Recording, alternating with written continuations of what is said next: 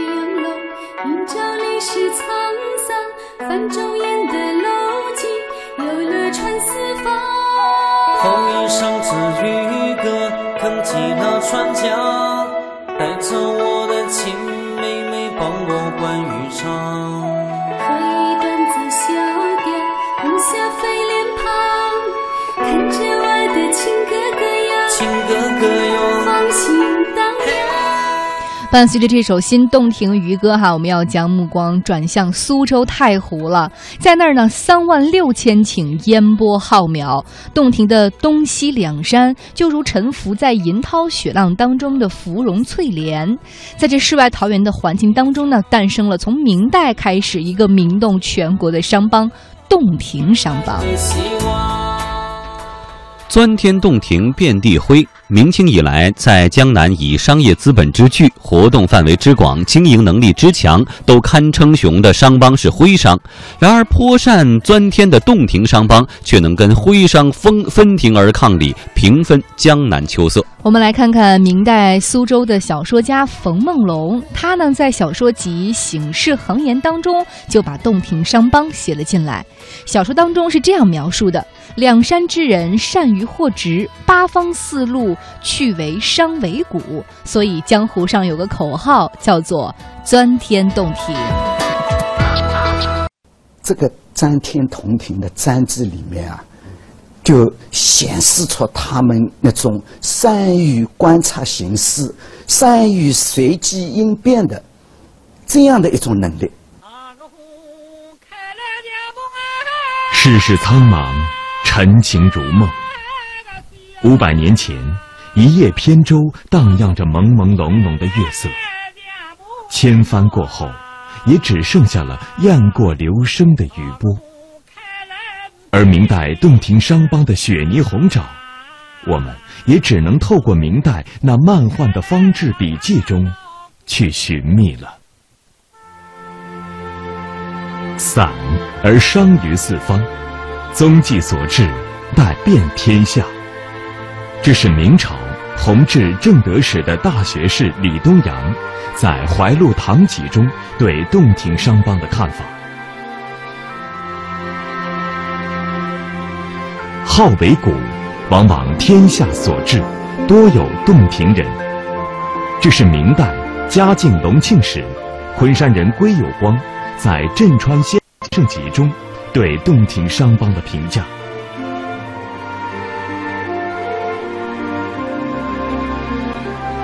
更有具体感受的是，身为东山人，明朝正德年间大学士王敖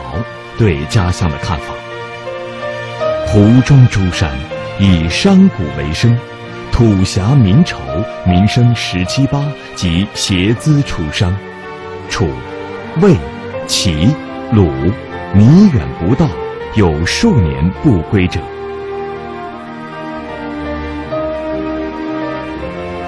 确实，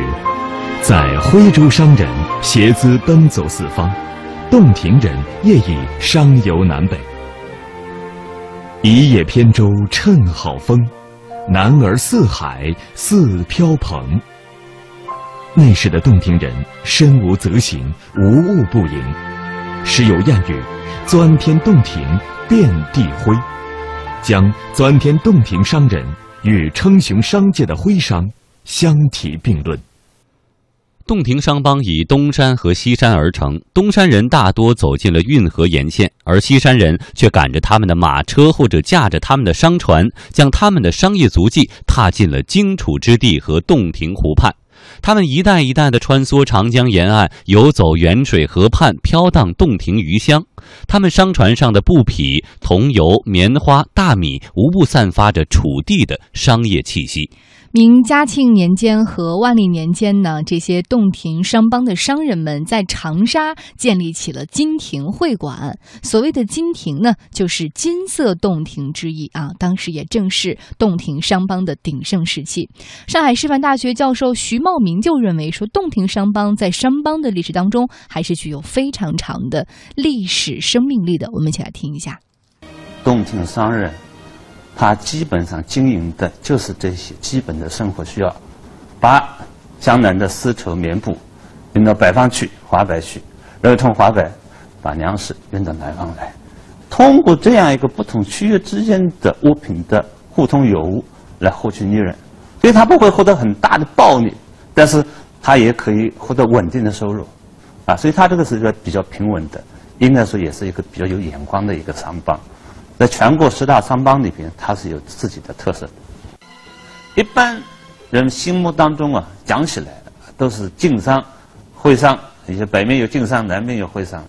因为这两个区域的商人来讲，呃，之所以获得巨大的成功，实际上是依靠这个国家的权力获得了垄断的这种呃经营的这个地位，然后才积聚了那么大的财富。而洞庭商帮相对来说，它更多的是根据市场规律来经营的，所以它也不可能像呃徽商、晋商那么暴富。但是呢，它的生命力从某种程度上讲，要比它延续的更长。这恐怕也是到了近代啊，为什么像洞庭商帮后来在上海获得那么大的成功，在金融界。啊，呃，处于那么高的垄断地位，应该说是有关系的。翁巷村是洞庭东山镇一个较为古老的古宅，而又被保护较多的村落。由于靠近码头，经商者纷纷落户于此。明代起，翁氏先祖就经商致富，在这里购地建宅，大兴土木。其子侄之辈相继在左巷右弄来构筑起建园，在这里一条长巷史称翁巷。嗯，其实我们这次来看看这个洞庭商帮，我们会发现，我们这七天讲述了各个地方的商帮。其实各个地方的商帮呢，由于这个地域的关系，还有文化价值的取向关系，其实他们的很多特点是不太一样的。比如说，我们谈到这个洞庭商帮，它的特点是什么？小商小贩，然后呢，就是出外赚着钱以后，他喜欢回家去这个建祖宅，哈，还是把这个财富又带回家乡。老头怎怎么看这些地域上的地理位置啊，还有价值取向去影响？到各个商帮的这种特点呢？呃，其实当我们说到明朝中叶时候出现了这样各个不同的商帮，就会发现这里有一个共同的特点，就是相对说来，他们相对的资源都比较匮乏。无论是我们说到的徽商，还是说到晋商，都是由于当地的这个经济非常的不发达，以至于要为了维维持生计，所以把当地的一些经济经济作物啊拿出来进行这种交换，于是才有各个商帮的这种出现。那同样的，我觉得洞庭商帮也是如此。嗯，因为我们知道，其实，在太湖流域当中，虽然是我们说是鱼米之乡，但是苏州太湖这一块的西山、东山啊，相对来说就比较的这个比较富饶了哈，比较贫瘠，也没有什么特别的。它既没有大块的田地，也也不是靠近这种太湖的腹地，嗯，所以他们的这种生活呢，相对来说比较的呃，还是比较拮据一些。尤其是我觉得在这个地方受到商业的影响比较早，一方面是我们知道，呃，上海的开埠之后，可能对整个苏州的影响是比较大的。另外一个就是，其实，在明后期的时候，因为苏州和这种呃江浙一带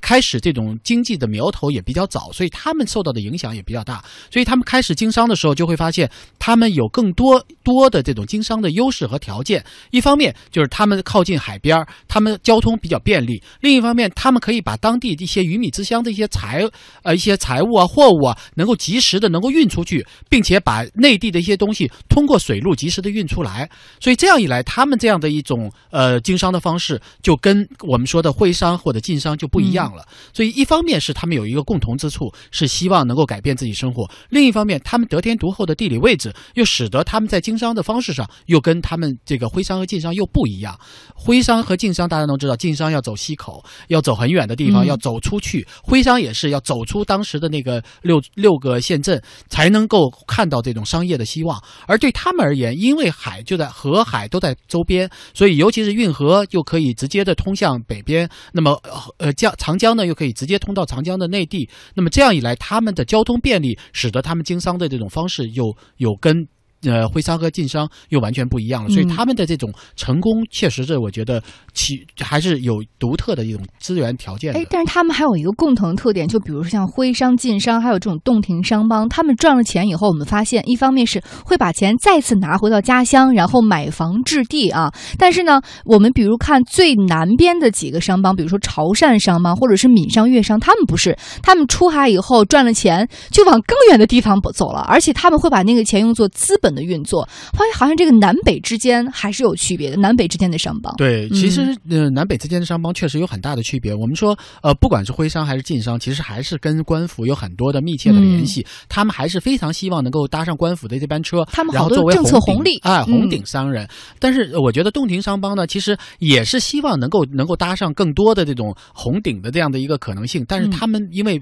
远离整个政治，所以他们没有这个可能性。但是江浙一带的人还是希望在在当地能够有更多的这种呃，比如说购田置地啊，能够让让更多的人羡慕你的生活啊，所以他们这种基本的价值取向还是希望在呃当地有更加的置田置业，而不是说我们用商业的东力量，然后走出去建立一个商业帝国，他们还不是这样的一种想法。嗯，好，我们接下来呢，跟大家取取一个这个小小的这个空间来跟大家分享一下，在这个清同治的十三年哈，公元一八七四年，有这样的一个片段：一位中年男男子呢，匆匆走进了位于上海外滩的汇丰银行，从他的背影可以猜测哈，一定是有什么重大事情发生了。这名中年男子叫做习政府，正好是这个苏州吴县东山人。他呢是英国汇丰银行的跑楼，协助买办王怀山的工作。不过此时这个大买办王怀山生病了，而这个病竟然是吓出来的，到底是什么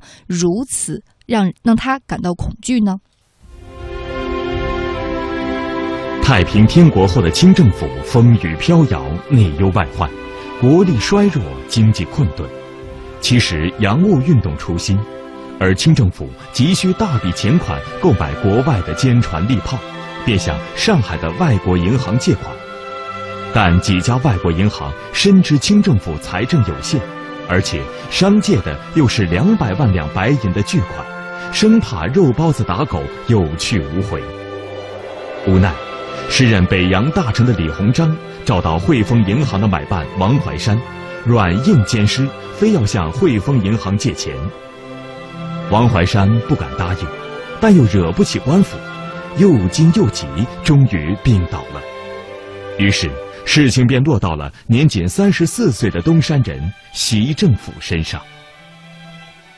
习政府、陈祖父，他跟他说，用汇丰银行跟你借给你没问题，但是他要一个担保，什么担保呢？就是清政府用官盐做盐税做抵押，当时的利息最多是两厘到三厘，它是八厘到一分，这个是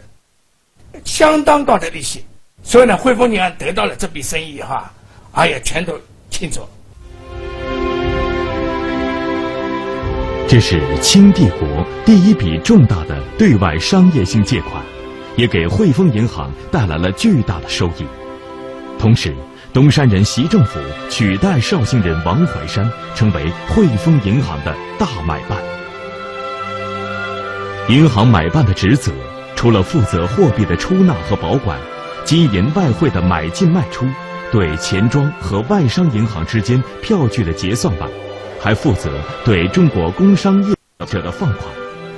地位之高，权力之大，收入之巨，都是别的行业需要仰视的。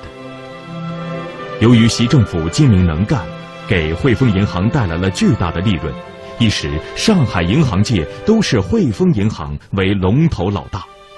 而习政府本人也被称作东方华尔街的摩根，声名显赫，成为各路要人争相交结笼络的对象。他们把许多亲戚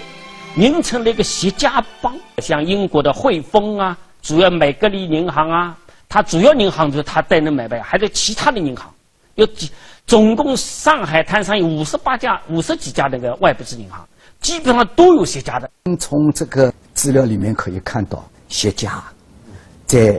这个上海。稍后，天下公司将继续为您带来《中国商帮之洞庭商帮》。上个时段，我们和大家共同回顾了洞庭商帮的形成和崛起。那么，在这个时段呢，我们要来追溯洞庭商帮兴衰背后的一些性格特点。审时度势，把握时机，这是聪明的商人的做法。而洞庭商人就是这样聪明的商帮。洞庭商人没有与徽商、晋商在盐业典当经营当中争夺市场，而是扬长避短，稳中求胜，利用洞庭湖得天独厚的经商条件，贩卖起米粮和丝绸布匹。他们还不断更新观念，开拓经营新局面，向外部世界发展着。尤其是鸦片战争以后，在作为金融中心的上海，洞庭商人利用自己的钻天之术，开辟了买办业、银行业、钱庄业等金融实体和丝绸、棉纱等实业。在新的历史背景下，从事着不同于以往的商业活动，由此洞庭商帮产生了一批民族资本家，走上了由商业资本向工业资本发展的道路。洞庭商人很讲究具体的经营手段，看起来呢是非常符合现代经商要求的。他们注意市场的信息，会预测行情，在经商过程当中呢，他们会根据市场行情和商品交换的情况来变化自己的经营策略，不拘于成见，只要有利就可以。那洞庭商人呢，还会根据当地的实地情况，比如说商人资金和民风的特点，因地制宜的采取独特的经营方式。从传统到现代，从太湖到海洋，盛行几个世纪的洞庭商帮，在上海欧风美雨的吹拂下，无疑发生了质的变化。出入洋行，做买办，委通事，与外国商人接触较多，有机会熟悉洋务，增添新知识，认识新事物。时代的机缘决定了他们比先辈商人的视野更为开阔。其经营水平、经营内容和经营手段更多了些现代气息。在适应时代方面，洞庭商人所积累的底气，使他们很快做出了较大的变革，从而实现了他在近代的转型。他们的专还体现在他们善于学习新的知识，因为你要到洋行里洋洋人的这个。呃，银行里面去做买办的话，要懂外文啊。他们拼命的学习外文。洞庭商帮最可爱的就是能够呃冲破了一种以前的谗言，就是富不过三代，富不过三代。他们经了商，重视文化的教育，重视道德的教育。好，那么我们一会儿在一段广告之后，继续来跟大家探讨洞庭商帮的这些特点。您的每一份投资都是对广发证券的一份信任。广发证券以行业领先实力，用心创造财富价值。广发证券二十五周年，专业、专心、专为您。好，接下来我们跟老陶一起来探讨哈。那么我们在之前的这个时段呢，在讲过去的这个洞庭商帮。现在其实这个苏商当中还是有很多这个大的商人、大的公司的这些领导人，大家是比较熟悉的。比如说像柳传志啊、刘强东啊、董明珠，我们发现他们的性格特点跟之前那些洞庭商帮是很相似的。比如说敢闯、能干、不拘泥，呃，不拘泥这个一时，会这个因地制宜。那您怎么看他们在这种洞庭商帮？从古至今性格的这种传承呢？这种传承对于他们的现在所从事的企业和发展会带来一些什么样的影响？应该说，洞庭商帮有几个比较比较明确的一些特点。嗯，是值得我们大家关注的。嗯，一个就是非常精明，因为我我们知道，就是他们这种精明啊，呃，商人都精啊，商人都精明。我们说到徽商或者说到晋商的时候，都精明，他们他们都是呃，就是非常善于把握住商机。但是你看晋商和徽商啊，他们在把握商机的时候，他们往往就是往往更大的方面去着眼，嗯，比如说典当行啊，嗯。比如说这种呃呃盐业啊，这种是宏观层宏观的东西更多一些。嗯。那么相对而言，我觉得他洞庭商帮的时候，他们的精明就往往在更细节的地方，他们往往从一些看上去没有商机的地方找到商机，嗯能够在别人那个已经布满天下的时候，他们能从中挖掘自己的商机出来，对，非常的专。嗯另外一个呃，就是非常的这个呃灵活，就他们不是拘泥于某一种，比如说我们呃，比如说徽商或者说晋商，徽商之所以后来之所以呃萧条下去，就是因为盐业的专卖被他们给呃被被取消了。那这样以来，他们整个的这个呃这种商帮的这种没落就开始走下下坡路。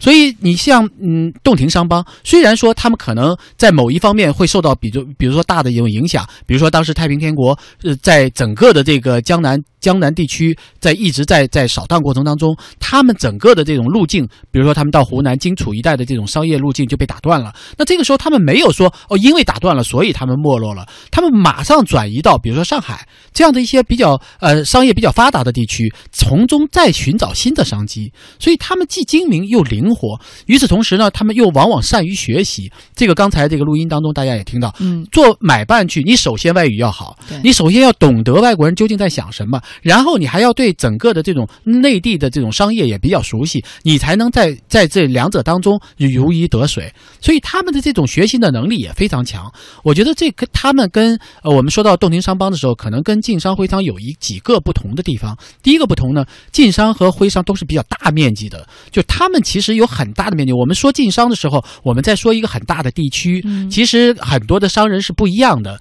但是我们把它东。浓囊括在一起的时候，我们只能取它的共性，而相对说来，洞庭商帮相对人数就少很多。另外一个，晋商和徽商往往他们一出去，一愿意拖家带口，所以他们在信用上啊，他们在这种呃未来的发展上啊，都会有很多其他的考虑。但是洞庭商帮基本上都是以家族，就是相对来说比较少，人数也比较少，然后他们这种转变的也比较灵活。我们只要把这我们这家家族弄好就行。我不管出去带多少人，只是家族的人，相对来不是说一大片的一个一个这种商业区域的这样的一个一个商商人的这种体系。所以这样一来，他们的灵活性和他们的转变的能力就更加的强一些。所以我觉得洞庭商帮确实是一个比较特殊的一个商业群体，他们既强调整体，其实更加强调个人。嗯，他们其实说我们说洞庭商帮是东山西山出来的，其实我们更多说的就是几个家族，席家、沈家、翁家这样几个大的家族，而家族势力往往传承起来更加的容易一些。